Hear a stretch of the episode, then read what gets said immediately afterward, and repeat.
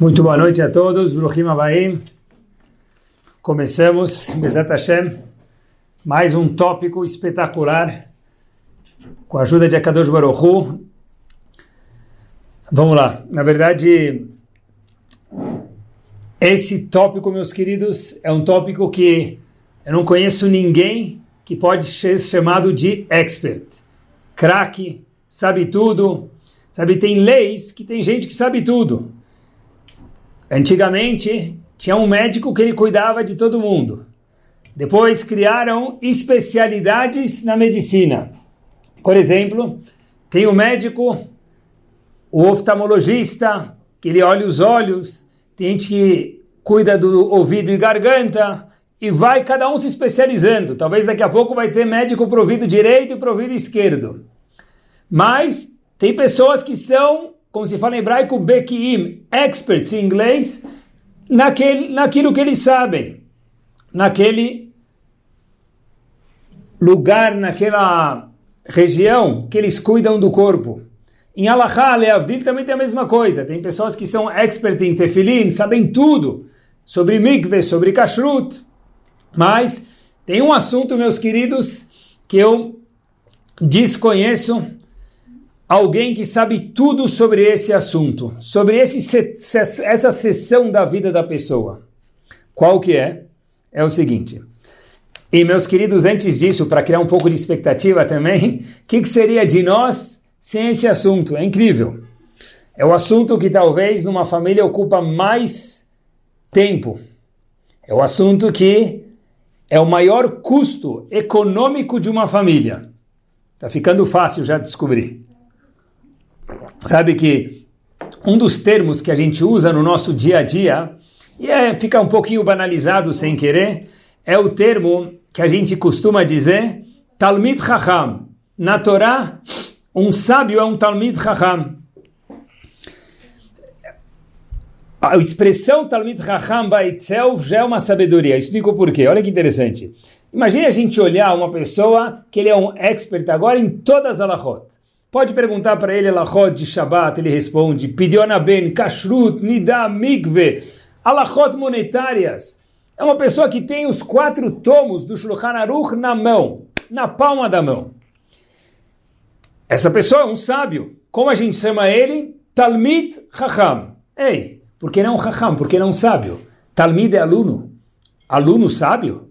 Ele não é um aluno sábio, ele já é um sábio. Talvez essa pessoa tenha alunos. Tenta imaginar um grande, o Yosef, Zichron Libraha, algum outro sábio muito grande. Ele sabe tudo. Talmid Chacham, o aluno sábio, ele devia ser um sábio. Chacham, por que a palavra Talmid? Meus queridos, a Torá está ensinando para a gente que o maior Chacham, o maior sábio, é aquele que é um Talmid, que é um aluno. Aquele que quer sempre aprender, aquele que quer sempre mais. É isso mesmo o maior sábio, aquele que sabe tudo, é um expert em muita coisa, ele ainda é chamado não de Chacham, ele é Talmid Chacham, um aluno sábio. Porque aluno, ele não tem mais professor, ele já é by himself o professor. Resposta, meu querido, meus queridos, é que toda pessoa precisa aprender. O maior Chacham do mundo, ele ainda é um Talmid, um aluno Chacham sábio. E sobre esse assunto que a gente vai falar agora, não existe alguém que pode, poderia ser sequer chamado de Ohaham, que ele sabe tudo. Qual que é o assunto? É o seguinte. Como sempre, Bezat Hashem, num shiur a gente fala sobre um tópico só. Uma ideia monumental. Nós tivemos quatro imaot, que são os pilares matriarcas do nosso povo. Sem elas, não tem Benen Israel. Não haveria povo Yehudi. Sarah, Rivka, Rachel e Leá. Show. Em contrapartida, nós tivemos três avós, três patriarcas, Avraham, Yitzhak e Yaakov. Estranho. Se temos quatro imaot, deveríamos ter quatro avós, quatro patriarcas. E na verdade a gente só teve três. Escutei uma vez que Esav deveria ser um dos patriarcas. Então a gente deveria ter Avraham, Yitzhak, Yaakov e Esav. Por quê? Em correspondência a Sarah, Rivka, Rachel e Leá. Quatro patriarcas para quatro matriarcas. Ou seja, todos os dias na Midá, que impactante, a gente diria Eloqueno veloque avoteno. Como a gente fala todos os dias, Elohe Avraham, Elohe Yitzhak, Elohe Yaakov Elohe Esav. Que a gente não fala mais Elohe Esav. Nunca falou. Porque Esav, meus queridos, perdeu a oportunidade, a mega oportunidade, não de estar somente na Midá, de ser um dos quatro avot, o quarto, av, quarto dos avot. A pergunta é o que, que não deu certo? Será que tem algo para aprender disso? E o que? Meus queridos, Rav Shimshon Refael Hirsch tem um comentário sobre o Humash e só dá para falar o que a gente vai falar hoje no começo do Shur, porque ele falou, era um grande sábio, então a gente pode se aventurar a repetir da melhor forma possível o que ele falou. Diz ele o seguinte: o que, que aconteceu de errado com Esav que ele deixou de ser o irmão gêmeo de Yaakov, quando se diz também em respeito a Ruhaniut, a espiritualidade, a ser um dos avós, um dos patriarcas. O que não deu certo. Diz Ravitch o seguinte, Yaakov, que virou dos patriarcas, é o único que tem sua figura gravada no trono celestial de Akadosh Baruch Hu, é chamado Ish Tam Yoshev Halim. Yaakov era uma pessoa íntegra, uma pessoa tranquila, uma pessoa completa. E Yoshev Alim sentava nas tendas. Óbvio que tendas que eram essa? Tendas do quê? De falafel, tendas de shawarma, tendas de backgammon, gamão, sheshbesh. Não, diz Rashi, tenda da Torá. Então Yaakov, na verdade, se a gente puder falar de um jeito e não for feio, ele é aquele menino aquele jovem que depois virou o grande Yaakov Avino, que a vovó adorava falar para ele, Abu Sakana. Ou quando alguém passava na rua, falava, olha que tzadik. É isso mesmo, que fofo. Mas, na verdade, Yaakov era aquele homem que andava nos moldes. Tinha um molde. As, as fábricas de carro têm moldes para fazer as peças, depois o robô vai lá e prende as peças. Yaakov era o gigante, um Talmud Raham grande, indiscutivelmente, mas era uma pessoa que nasceu nos moldes, seguia o molde de fabricação.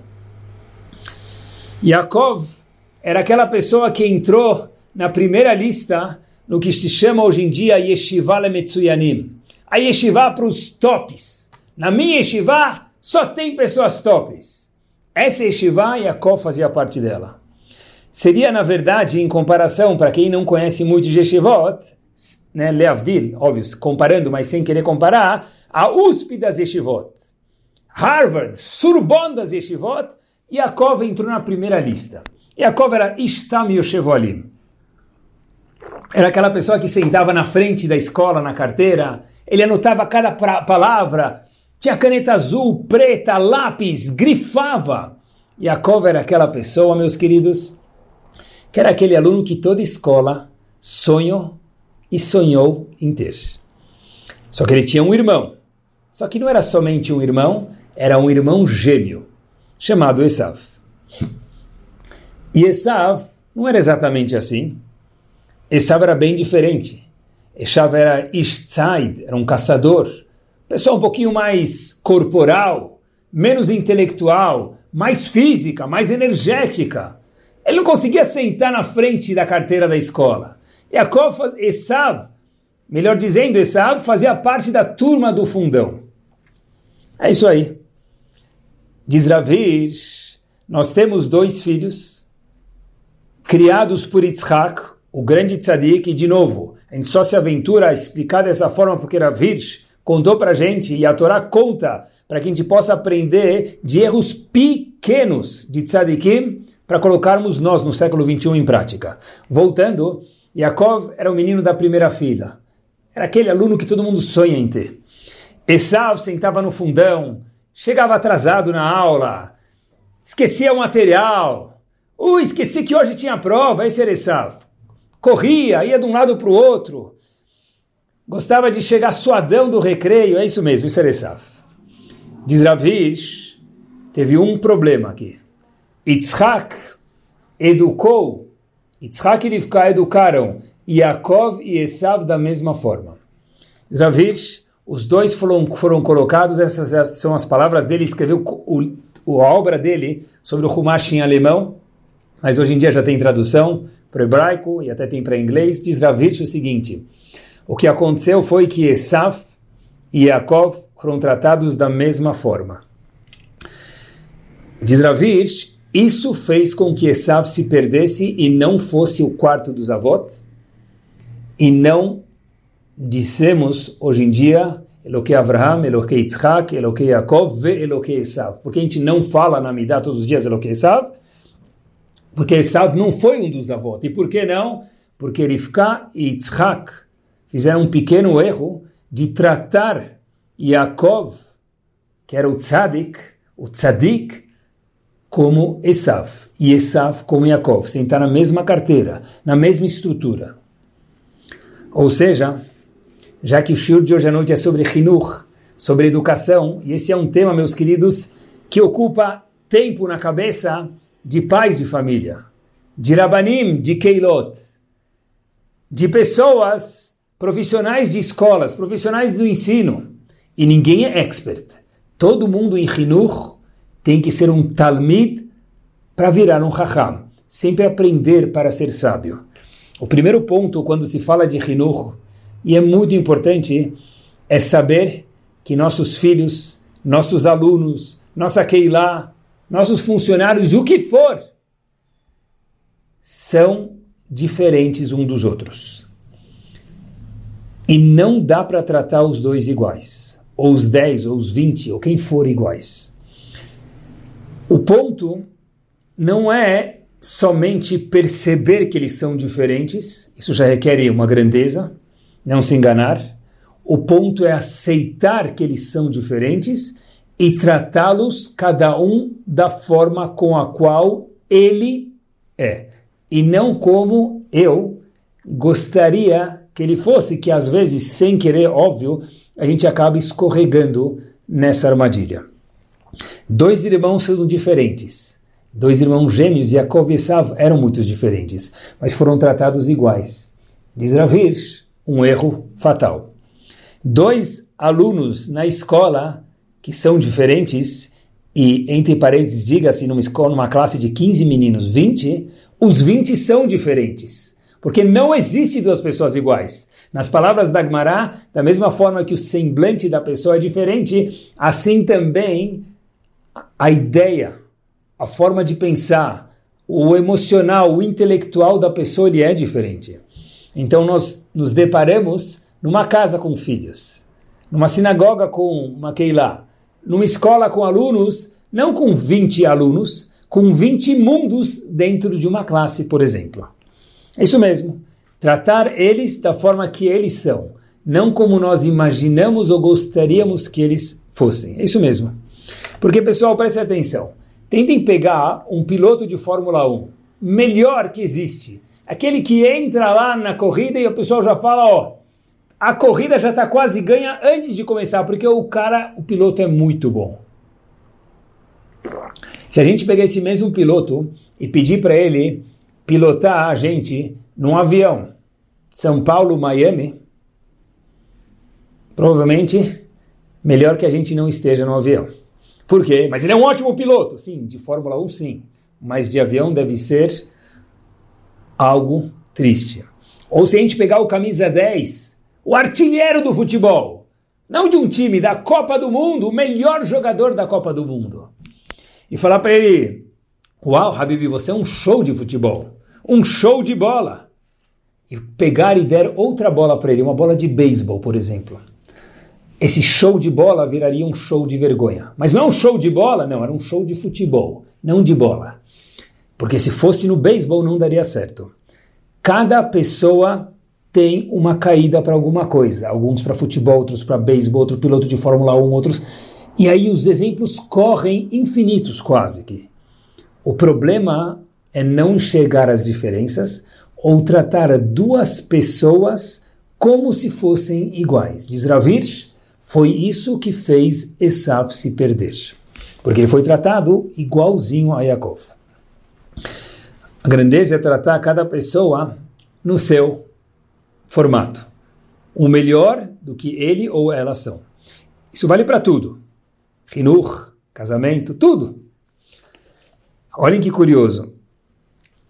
A gente tem no Shulchan Aruch, no Código de Leis, quatro tomos, quatro sessões, que falam sobre assuntos diversos. Kashrut, Tfilin, como sócios que querem dividir uma empresa, tem que dividir mesmo monetariamente, isso tem no Shulchan Aruch também. Tudo, qualquer tipo de assunto que a gente pode imaginar tem lá dentro. Agora, tudo não, quase tudo.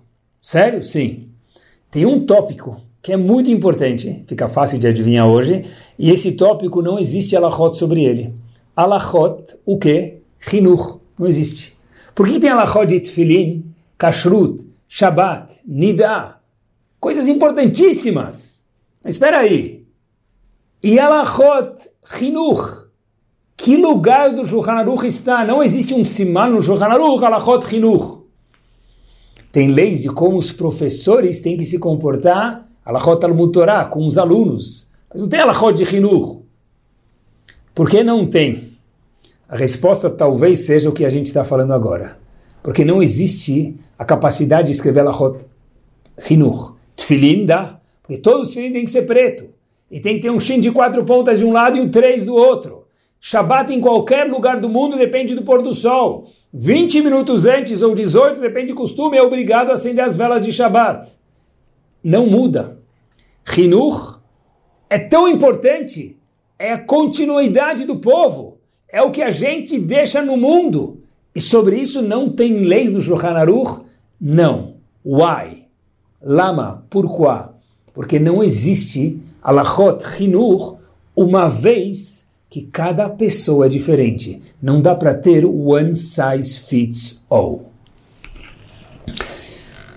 Por isso, e olhem que interessante, desde o começo, Hashem deu algumas dicas. Olhem que, olhem que curioso. Rivka para Yaakov, para Yitzhak e Rivka.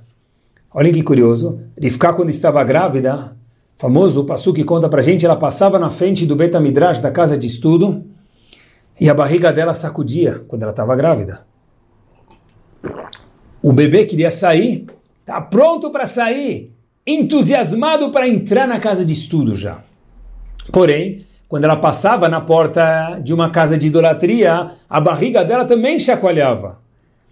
Então, Rivka falou, peraí, ele vai ser Mr. Betamidrash, alguém que estuda, ou Mr. Avodazara idolatria? Disse Rivka, até o ponto, Lamazeanochi, eu tanto queria ficar grávida, eu não era fértil, mas grávida de alguém que vai dançar nos dois casamentos, isso eu não quero. Curioso isso. Ela ficou confusa. Ela foi para um dos grandes sábios da época e responderam para ela, Arifka, não se preocupa. Não é um bebê que é uma coisa de tarde, uma coisa de noite, ele vai mudando. Não é isso. Você tem dois filhos aí dentro. Ou seja, é, Rivka foi avisada desde o começo, Shnegoim, você tem dois povos, dois bebês, duas vidas aí dentro completamente diferentes uma da outra. Um é Abu Sakana, um é o Tzadik, de nascença, e o que, que a gente ensinar para ele, esse é Yaakov, ele vai querer mais, é aquele que faz a lição, aquele que só tira 10 na prova, e quando tira 9,9 fala, ai, fui muito mal, esse é Yaakov. É aquele que chega antes da tefilá para falar korbanot. É isso mesmo. É aquele que, quando termina a aula, ele vai atrás do professor no corredor para fazer mais uma pergunta. Enquanto os outros alunos já estão correndo para o recreio. É isso mesmo. Só que tem outro aluno que talvez seja um tipo de Esav, apesar que Esav, na verdade, tinha um potencial gigante mais uma vez. Era aquele que senta no fundo da sala de aula lá atrás. É isso mesmo. É aquele que senta lá atrás. É aquele que está sonhando quando vai tocar o sinal da hora do recreio. Não aguentam mais ficar na sala de aula. O que, que deveria ter acontecido com Esav? Esav deveria ter sido visto como aquela pessoa que é mais corporal. Também intelectual, também é capaz. Óbvio que Esav não poderia fazer Hilul Shabbat, nem idolatria, nem nada disso. Mas Esav deveria ser visto como talvez uma parte do que Davi Amelech era. Um rei. Um rei que comandava guerras era tzadik, certeza, mas comandava guerras, cuidava do patrimônio do povo, cuidava da parte financeira do povo. Pessoal, para ter alguém sentado no colel, mérito gigante, e merece que a gente tire o chapéu para aquela pessoa que está abrindo mão de muita coisa para sentar e estudar a Torá, tem que ter alguém que ajuda ele. Tem Sahar e Zevulun. Tinha que ter algum tipo de Sahar e Zevulun entre Yaakov e Esav, não para eles dois, para o mundo, para Bnei Israel. Houve uma pequena falha hum, a partir de Tzchak e Rivka de não perceber isso, de tratar os dois igual, diz Ravish.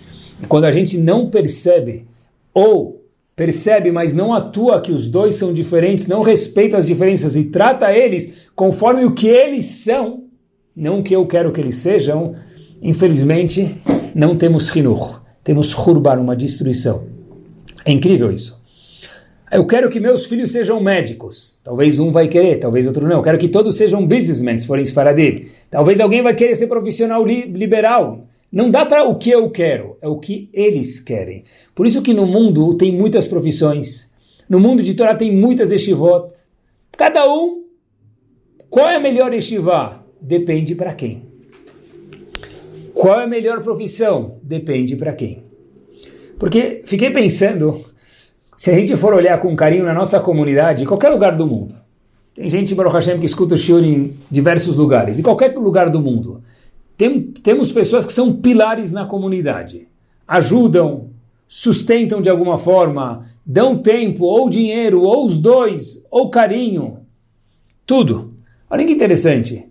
Não necessariamente muitas dessas pessoas são aquelas pessoas que sentam na frente, que anotavam cada palavra. Nada contra. Por que não? Mas a turma do fundão às vezes pode estar sustentando muitas comunidades, das formas que eles são, de acordo com Shulchan Aruch. Temos que saber, e é difícil isso, ver neles o que eles são, não o que nós gostaríamos que eles fossem, porque senão eles não vão ser nada, e tratar eles desta forma. Duas peças fundamentais do quebra-cabeça. Yaakov e Esav. Mas cada peça tem um design diferente. Tratar Yaakov com o mesmo molde de Esav ou vice-versa também foi um crime. Talvez difícil obrigar todos os Yehudim a se vestir como eu estou me vestindo agora de camisa branca e gravata. Para algumas pessoas, talvez a camisa polo. Difícil falar que Hashem vai chegar depois de 120 anos bem vividos e perguntar para a pessoa, será que você usou camisa branca ou listrada? Se você estudou no Yeshiva e é camisa branca e você é assim, por que não? Mas não dá para todo mundo ter que ser igual. Todo mundo tem que seguir o Shulchan Aruch, mas não ser igual, porque nós não somos iguais. Aquele estereotipo que às vezes a gente requer, isso não pode ser porque as pessoas não são iguais. E quantas vezes a gente repete esse mesmo erro, meus queridos? Algumas pessoas, por exemplo, alguns filhos, adoram cantar na mesa de Shabbat. Fiquei pensando com muito carinho alguns exemplos. Adoram. Você começa a cantar, ele vem junto. Ele continua cantando. Outros preferem uma pergunta desafiadora da Paraxá. A música de Shabbat não chama nada a atenção. Outros, nenhum nem outro, preferem ajudar para preparar a mesa de Shabbat. É isso aí. Agora, Sábio é o pai, sábio é o Rav, sábio é o diretor da escola, sábio é o professor da classe. Que ele consegue olhar, sábio é o patrão da empresa também. Que ele consegue olhar para quem gosta de música Shabbat, dá para ele esse, esse privilégio. Quem gosta de arrumar mesa, quem gosta de falar o Dvar Torah, e cada um ser diferente, todo mundo participa, porque tem espaço para todo mundo optimizar o potencial que ele tem, da forma que ele é. Para isso a gente precisa ter muita criatividade. Mas eu acho que todo mundo é criativo. Todo pai e mãe por nascença já é criativo. Esse shiur não é só para pai e mãe, como a gente mencionou alguns exemplos, mas se a gente puder exemplificar aqui para ficar mais fácil com pai e mãe, todo shiur, todo, todo, toda pai e mãe, melhor dizendo, ele é criativo. Provo para vocês, fácil. Uma criança está com 6, 8, 10 meses de idade, está começando a comer alguma coisa, já não está se amamentando talvez, ou com um ano, ou a idade que for. começando a comer a sopinha. E a criança não quer comer a sopinha. O que, que a mãe faz ou o pai faz? Olha o aviãozinho, olha o caminhão, vrum. É isso aí. E por aí vai. Caminhão, trator, cada um. De... E depende da criança. Um vai falar o trator, um vai precisar de um barulho, outro de outro. A criatividade nós temos. É usar ela, primeiro, detectar cada um o que, que é. Segundo, agir conforme. Isso requer, meus queridos, muita gvura, muita sabedoria, muita coragem. E ser verdadeiro. Olhem só que bomba. De verdade, bomba mesmo. A última vez que Rivka aparece no Sefer Torah, a última vez, acabou. The end. A última vez que a matriarca Rivka aparece no Sefer Torah, qual que é? Nunca tinha prestado atenção nisso, nunca pensei nisso, e é sempre bom aprender para a gente ficar cada vez mais Talmid, para depois Bezerra Hashem virar um Chacham, em Sefer Bereshit, no Perek Chavchet, Pasuk Rei, esse é o Pasuk que é a última vez que fica, aparece na Torá. Vaishlach Yitzhak et Yaakov, Yitzhak mandou Yaakov, Vayelech Padan Aram, ele foi para Padan Aram, El Lavan ben Betuel, para Lavan, filho de Betuel, Arami, Achi, Rivka, agora preste atenção, Em Yaakov ve Esav, que era mãe de Yaakov e Esav. Essa é a última vez, Rivka, que foi a mãe de Yaakov e Esav. Viu uma explicação bárbara? Poxa vida, é a última vez que Rivka aparece no Sefer Torah. Por que, que o Torá fala para gente que Yitzhak mandou Yaakov para a casa de Lavan, Betuel, que eles eram o quê? É, Yaakov e Esav. Por que para contar para a gente que a mãe de tudo isso é Yaakov e Esav? Mas para que, que conta sobre Rivka? Que ela é mãe de Yaakov e Esav. A gente já sabia disso. A resposta, meus queridos, dizem Rahamim para a gente, o maior louvor de Rivka foi que ela terminou a vida dela conseguindo perceber a grandeza que Yaakov tinha e que separado Esav tinha. Ela conseguiu ser Em Yaakov ve Esav. Assim termina o Pasuk. Em Yaakov e Esav. A gente sabia que, que ela era mãe de Yaakov e Esav. Mas o Pasuk não é isso. Não é, não é o DNA que a gente veio contar. Ela conseguiu entender e praticar, exercitar isso nos filhos. Em Yaakov e Esav, um teste dificílimo, apesar que eles eram simetricamente opostos um ao outro. Ver, detectar, enxergar, perceber e tratar cada um deles conforme o que eles são. Yaakov, acompanhem comigo, no fim da vida deles, ele deu uma brachá para as tribos. Cada um dos filhos, que no futuro seriam as doze tribos. Eu sempre tive uma dificuldade que talvez hoje a gente consiga entender um pouco melhor. Por que, que Yaakov esperou até o fim da vida para dar uma brachá para cada uma das tribos? Por quê? Podia ter dado uma brachá antes, esperar até o fim da vida eu sempre tive essa pergunta. Para dar uma brachá para os filhos, podia ter dado uma brachá antes. A mesma brachá que ele deu no fim da vida, uma brachá muito poderosa, que desce no meio da vida. Se esperar o último dia da vida, o fim, para dar uma brachá para cada um dos filhos. Eu acho que, depois do que a gente está vendo agora, talvez a resposta seja o seguinte. Yaakov, quando foi dar uma brachá para cada um dos filhos, está escrito no Sefer Torah, Ishke birchato cada um recebeu a brachá conforme o que ele era. Fiquei pensando, vi um pouco disso no Navirt, mas essa parte que a gente vai adicionar aqui, ele não fala, mas talvez a gente vai se aventurar a falar. Por que ele demorou tanto tempo, meus queridos, para dar a brachá para cada uma das tribos? Porque só no fim da vida. Talvez seja porque Jacob falou o seguinte: agora que eu já vivi, Agora que eu vivi minha vida inteira com experiência de vida, com sabedoria, com idade, eu consigo detectar exatamente 100% o que cada um é. Yaakov sabia o poder da brachá dele. Se ele desse uma brachá tipo A, para alguém que é sangue tipo outro tipo, não ia dar certo, tipo B não ia dar certo. Então Yaakov falou, eu vou esperar o último momento possível, onde eu vou ter a certeza máxima de conhecer cada um dos meus filhos para poder dar a brachá para eles para a eternidade, que serão as doze tribos, do que ele é. Ishkebrichato, e cada um teve uma brachá diferente, nenhum dos, das, dos doze filhos ou doze tribos tiveram a mesma brachá. Um virou businessman, bem sucedido, óbvio, cumprindo o Shabat, tendo destacar, estudando um pouco de Torá também, diariamente, rezando com minha, no question. O outro foi sentar no colher. Yaakov percebeu isso. Conforme o que ele é, Yaakov deu a brachá para ele. Para um deu uma chuteira, para outro deu uma luva de beisebol, como se fosse, para outro deu um taco de beisebol. Cada pessoa é diferente. Para outro uma raquete de tênis, porque cada um é diferente. Vi uma vez uma coisa que me chamou muito a atenção. O Masguiar da geração passada, Masguiar é o homem do RH, vamos traduzir assim nas Yeshivot. O Masguiar da geração passada, inquestionavelmente, foi Ravou Bezichron Libraha.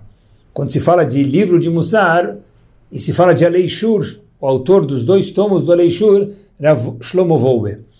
Foi um aluno do Rav Yerucham de Mir, lá em Mir, já na Europa. E muitos de nós, talvez eu tive a oportunidade de escutar o shur dele, esse é o Dash Lishit, no fim do Shabat, em Kol Torah. O filho dele, a gente imaginaria que fosse um mini Ravolbe. Por exemplo, um exemplo que talvez todo mundo conheça, Ravovadia Yosef Zichron Libraha, tem um filho, tem alguns filhos, Shibadu Lechaim Tovim, Averuchim, que filho dele, um dos, Continuou que o pai é Rishon Lezion, Talmud Chacham, gênio gigante, sábio. Muito mais do que gênio, é estudioso, aplicado. Se esperava, talvez, que do filho do Ravobe também fosse um outro Masguiar. Meus queridos, o filho desse grande homem tinha um sonho, ser piloto de avião no Tzva Haganah Israel. Piloto de avião na aviação israelense. Algo de errado com isso? Claro que não. Mas não é o mashgiach, não é o que eu, pai, sou. Olha que interessante, isso faz esses homens serem maiores ainda. Quando a gente aprende mais ainda, Ravolbe entendeu, percebeu e agiu conforme. Escutem só. Quando esse filho entrava na yeshiva onde Ravolbe sentava na primeira cadeira lá na frente, no pódio. E esse filho entrava com roupa de soldado, bastante destoava da vestimenta daquelas centenas de alunos de camisa branca, com ou sem chapéu, terno, com ou sem gravata, mas não com aquela roupa verde. Seria mais ou menos, com todo respeito, só para que a gente possa entender, entrar num casamento vestido de roupa de palhaço. Não tem nada a ver com a ocasião. Todo mundo de roupa branca, entrar alguém com todo respeito, sem desmerecer, claro que não. Mas destoa muito com roupa, uma roupa de exército é muito diferente, meus queridos. E filho de Ravolbe sentava atrás, para não chamar atenção. Ravolbe fazia questão de fazer assim com os dedos. Isso mesmo, chamar o filho mais para frente e falar: vem, vem. E o filho dele sentava lá na frente, perto do pai. O filho falou que, apesar que ele sabia que ele era muito diferente do pai, caminho completamente diferente, cada um com seus méritos. O filho nunca se sentiu um Bediavad, em hebraico, um segunda classe, ou um segunda divisão. Meu pai não me fazia sentar lá atrás com vergonha, porque ele entendeu que esse é o meu eu, esse é o melhor que meu eu pode produzir. Isso é entender e agir conforme. Queria dar um passo adiante, falando de Hinur, meus queridos, é o seguinte, viu uma vez que um vendedor de roupa de pets, pet, aquelas lojas de pets, ele tinha um cliente, esse cliente, ele chega e fala, eu quero comprar uma roupa para o meu cachorro. Óbvio, o vendedor foi oferecer roupa para ele e tal, viu? Para ele não, quer dizer, para ele comprar para o cachorro. E começou a olhar se você essa, aquela. Achou uma que ele gostou. Eu quero essa. Que tamanho? Falou, o senhor escolhe. Pegou um tamanho pequeno, falou, não, acho que eu preciso maior. Maior, não, acho que vai ficar muito grande. Pequeno, grande. O vendedor ficou um pouco confuso. Falou, olha, eu quero muito te ajudar. Tive uma ideia. O cliente falou, como? Traz o teu cachorro aqui, a gente experimenta e você já compra certa, pronto. E aquele cliente falou, não posso. O vendedor falou, mas por que não? Falou, não posso. Falou, Habib, traz o cachorro aqui, a gente experimenta e você compra, você vai ter que levar, trocar. Falou, não posso. Falou, mas por que não? Diz o cliente para o vendedor, eu estou fazendo aniversário dele e é festa surpresa. Ele não pode saber. Meus queridos, é isso aí.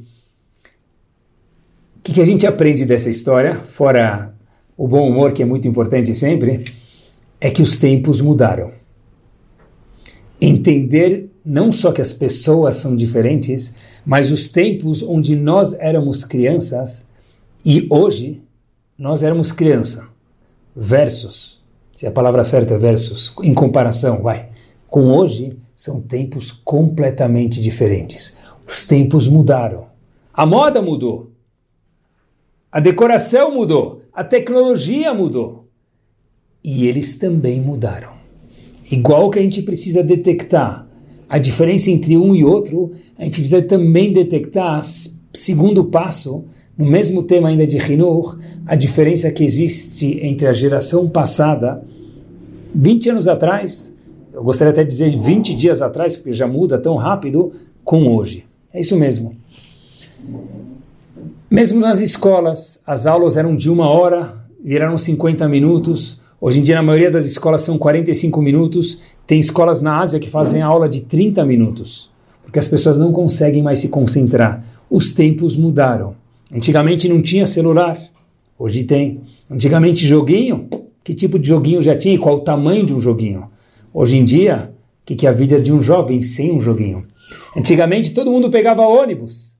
Hoje em dia ônibus, para muitos jovens, virou algo que talvez é parte do museu, é parte da enciclopédia que nem existe mais.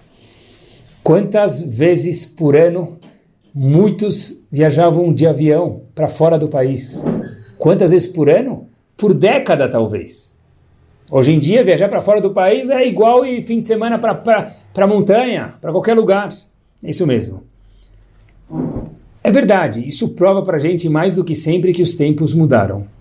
E se os tempos de fato mudaram e nós continuarmos tratando eles, funcionários, filho, esposa, crianças, Keila, o que for, da cabeça que era antes, nós estamos perdendo uma coisa importante. Porque cada um tem que ser tratado do jeito que ele é. E do jeito, adicionando agora o segundo ponto, que a geração é. Isso mesmo. Porque se a geração mudou, a gente precisa mudar também. É isso mesmo. Antigamente, um pai falava para o filho: Que nota que é essa? Que nota que você tirou? Hoje em dia a mesma frase é dita para o professor. Que nota é essa que você deu para o meu filho? Isso mesmo. Nova geração. Nova geração requer de fato um novo trato, meus queridos. Isso mesmo. Conforme a geração, nós precisamos lidar com aquelas pessoas que estão à nossa volta. Isso é verdade, mais uma vez, para patrão, funcionário, tudo, crianças, o que for, quem estiver junto com a gente. Isso mesmo. ver a diferença da pessoa tratar eles, não Bediavad, não segunda divisão, igual a Volber fez, Lechatrila, esse é o melhor que você tem, é isso que eu quero de você, estou orgulhoso de você do jeito que você é. De fato vai ficar, porque assim, cada um tem um potencial brilhante dentro dele. Segundo ponto é entender a diferença de uma geração para outra. Ah, na minha época isso dava certo, porque agora... Porque agora não é a mesma época, justo por isso. Na minha época, quando era pequeno, a gente ganhava uma mesada tão pequena e já era suficiente, porque agora. Boa pergunta, a resposta já está na pergunta, porque agora não é a nossa época, os tempos mudaram. Agora, quando se fala de Hinur, é impossível, no nosso estágio final aqui, meus queridos, do nosso aprendizado junto, é o seguinte: pular esse ponto. E com isso nós finalizamos. Adam Arishon. Tudo começa e tudo termina lá. Muita sabedoria em Bereshit. Adam Arishon tinha tudo. Quando ele foi criado, Hashem deu para ele antes do pecado. Está escrito que os anjos, Agmará conta para gente que os anjos traziam para ele carne e vinho. Não sei que carne, não sei que, que, tipo de corte, mas era aquele corte que você mais gosta. Aquele corte é filé mignon, não aquele filé mignon de brincadeira, é o de verdade. Filé mignon caprichado, vinho, assim de envelhecido muito tempo, aquele caprichadíssimo. De repente, sol, sombra e água fresca para Adam Arishon. Ele ficou no paraíso, que de fato, como a gente fala até hoje, é lindo, é um paraíso. É talvez, para a gente poder ter uma ideia, aquelas pessoas que vão de lua de mel hoje em dia, cada vez para um lugar mais exótico, mais bonito, mais espetacular. Paraíso era mil vezes mais do que isso. Só que eu tenho um problema com tudo isso que eu queria compartilhar com vocês. Hashem chega para ele e fala: Habib, você tem tudo do bom e do melhor, espaço, esposa, lugar, tudo suave, o mais gostoso, o sonho de consumo de qualquer pessoa. Um problema só. Tem uma árvore, entre parênteses, que era tudo menos maçã, aqui não é Hollywood, tudo menos maçã. Tem uma árvore, voltamos, que você não vai poder comer. Mas que sem graça. Por quê? Chega para uma criança e fala para ele: Olha, hoje é teu aniversário, fazer aniversário do jeito que você mais gosta. Você gosta do Mickey Mouse, vai ter Mickey Mouse. Balão vermelho, teatrinho, futebol, tudo. E aí o pai e a mãe fazem tudo para a criança. De repente, a criança não pode comer brigadeiro. E no centro da mesa do aniversário tem um prato de brigadeiro, que a criança adora, mas não pode comer. Não coloca o brigadeiro lá, tira o brigadeiro. Porque Hashem colocou o brigadeiro para dar marichona e falou para ele não come. Aqui tem uma lição mor, não para dar marichon, para a gente. Hashem está ensinando para a gente, meus queridos, talvez, o seguinte, que Adam Arishon, eu quero que você tenha prazeres, muito prazer, curta muito a vida, desfrute, mas para isso tem uma árvore que você não vai poder comer. Tem um brigadeiro lá na mesa que você não vai poder comer. Mas por que colocou lá Hashem? Deixa sem. Porque Hashem falou para ele, conta para gente eco, faz eco no século 21, nós precisamos ter limites. Nós precisamos ter limites. É isso mesmo. A gente fala no começo da Tfilá, no Korbanot, o motar Adam minabema, o que, que o homem tem a mais, o motar a mais, Adam minabema, o que, que ele tem a mais? Ain. Ain em hebraico é lo, não. É o poder de falar não. É isso mesmo. Meus queridos, de fato, grande é aquele adulto mesmo que consegue falar não para alguma coisa, para algum valor que ele tem. Quando ele está com os amigos, não se envergonha, fala: Olha, eu sei falar não, eu sei me posicionar e falar não. Isso é um ser humano, um animal não sabe fazer isso. Essa é a virtude maior que um ser humano tem. Cada um com seus valores. Agora, todos jovem hoje está numa escola, mesmo que ela for judaica, ambiente protegido, vamos chamar de alguma forma ou outra. Amanhã esse mesmo jovem vai estar no trabalho, na faculdade, aonde ele estiver, no mundo, que não é um mundo mais judaico, com pessoas de diferentes valores e ideias. O homem de verdade que a gente tem que sonhar em criar é aquele que vai saber falar não. Não para talvez drogas, não talvez para bebidas, não talvez para Hilul Shabbat, cada um no seu nível. E já nem sei qual é o nível, porque a gente vive num mundo e a gente é afetado por tudo, independente do nível religioso. A gente vê, a gente acaba um pouquinho sendo afetado. Assim é o ser humano. Grande é o ser humano que sabe falar não. Agora, para que eu possa falar não, como uma criança que virou adulto, eu preciso alguma vez na minha vida ter escutado um não, o que nós chamamos em português de limites, e o que é muito escasso em pais no século 21. Porque muitas vezes a gente escuta os pais falarem: Olha, eu gosto tanto dos meus filhos, e se eu começar a colocar limites, eles vão achar que eu não gosto mais dele ou dela, e vão acabar procurando outra coisa aí na rua. Então eu prefiro ficar com amor. Meus queridos, isso não é amor, isso é amor, com respeito. Porque quem ama tem que limitar. Óbvio que com um sorriso, óbvio que não é tudo não, mas tem que ter limites. Foi a primeira coisa que a Hashem ensinou para Damarishon. Porque como que um homem vai falar não amanhã quando ele estiver na vida se ele nunca escutou um não? Nunca escutou um não, como que ele vai falar não? Como que uma criança, meus queridos, que tem 18 anos de idade, e ganha um carro de não sei quanto, vai saber falar não amanhã. Quer dizer que ele precisa ganhar um carro 1.0 quebrado? Cada um conforme os seus meios. Que Hashem dê mais para cada um. Mas, de novo, peraí, agora não, deixa daqui a pouco ele melhorar um pouquinho. Aí você dá um carro melhor, ele participa um pouquinho, 10%. Sei lá. Será que eu tenho que dar tudo para ele? Porque quem recebe tudo, depois amanhã falar, meu filho não sabe escutar um não. Na vida, no trabalho, no mundo de Hashem. É verdade, porque eu nunca ensinei talvez um não para ele. Quando a escola fala não, eu vou lá brigar com a escola. Meus queridos, o não é saudável. O não é a musculação emocional que a pessoa precisa, com carinho e com bom senso, óbvio, dar para os nossos filhos. Isso mesmo. Sabem que eu vi uma pesquisa curiosa eu fiquei surpreso da veracidade dessa pesquisa, porque a pesquisa diz que 25% dos jovens no Brasil são dependentes de celular ou joguinhos. E que se a gente tirar isso deles, eles ficam agressivos, isso mesmo, agressivos, e entram em pânico, surto. Eu achei que era muito mais. E não é só com jovens, é com adultos também. Pessoal, quanto a gente consegue falar não para o nosso celular?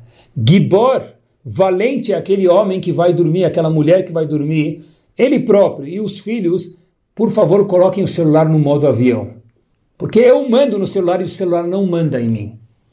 No Shabat, quando for apertar o botão de off para o celular, fala, Habibi, eu mando em você, bye bye. Puf!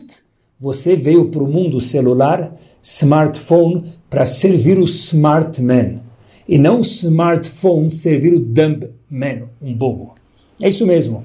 O não faz a gente sorrir mais, viver melhor. É isso mesmo. Meus queridos, para que haja um filho numa casa, tem que ter um pai e uma mãe. Pai e mãe são figuras de limite e carinho, óbvio, mais do que limite, mas junto com isso tem que ter limite, não um em vez do outro. Não existe isso. As crianças não conseguem se controlar sozinho. Se nós não impormos limites, por que ele não se controla? Porque ele é uma criança, ele não sabe. Ele precisa de limites. Quem ama, limita. Obviamente que com carinho.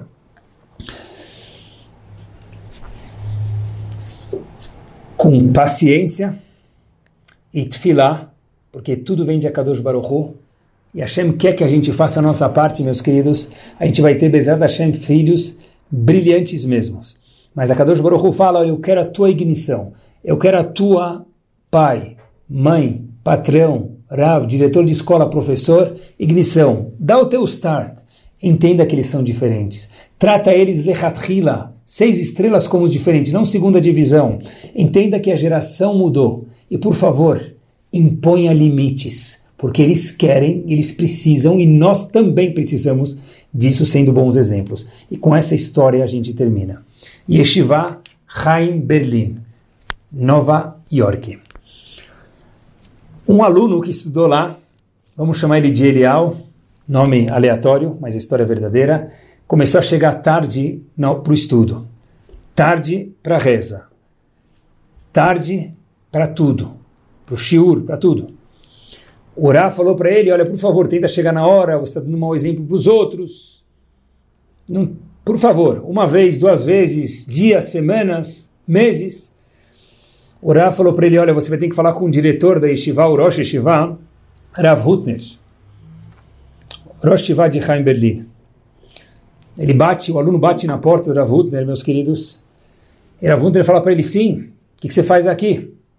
O aluno fala, mal sei eu, mas não queria estar aqui mesmo. Então diz o aluno para Wutner, mas vim porque meu Rav me mandou vir aqui. Rav Wutner pergunta para ele, Rosh e por que seu Rav te pediu para vir aqui? Me conta, eu quero saber, para poder saber como lidar com a situação. Falou, por quê? Porque eu chego tarde no Shiur, tarde no Seder, saio antes, não faço nada direito, já me avisaram algumas vezes e eu não estou indo para frente. E aí Rav fez uma pergunta brilhante para ele, e com isso a gente vai terminando. Por que você chega tarde? Pergunta inteligente. E o aluno falou, porque eu durmo tarde. Ora falou, uau, e por que você dorme tarde, Habibi? Disse o aluno, porque eu adoro tocar trompeta. É isso que eu curto tocar, fico tocando, eu saio longe lá e toco a minha trompeta. Ravudner fala para esse aluno, vai para o seu quarto, pega o seu instrumento e traga ele imediatamente para mim. O menino saiu cabisbaixo, falou, pronto. O meu melhor amigo, que era o meu instrumento, meu companheiro, eu vou perder. Ele volta correndo para Ravudner e fala, Rav, está aqui, eu entendo, o senhor está certo, eu não tenho nem o que dizer. Ravudner fala para ele, senta aí, toca para mim uma música. O menino falou, toca o quê, Rav? Sim, uma música. Você conhece algum nigun, alguma música judaica? Toca para mim. O menino falou, claro, Rav. Começou a tocar. Ravunda falou, uau, como você toca bem. Você toca muito bem. E eu acho que você tem que continuar tocando. Mas não na hora do ceder. Vamos combinar um horário até que horas você pode tocar? E eu vou te pedir um favor. Diz Ravunda para esse menino, com isso a gente termina.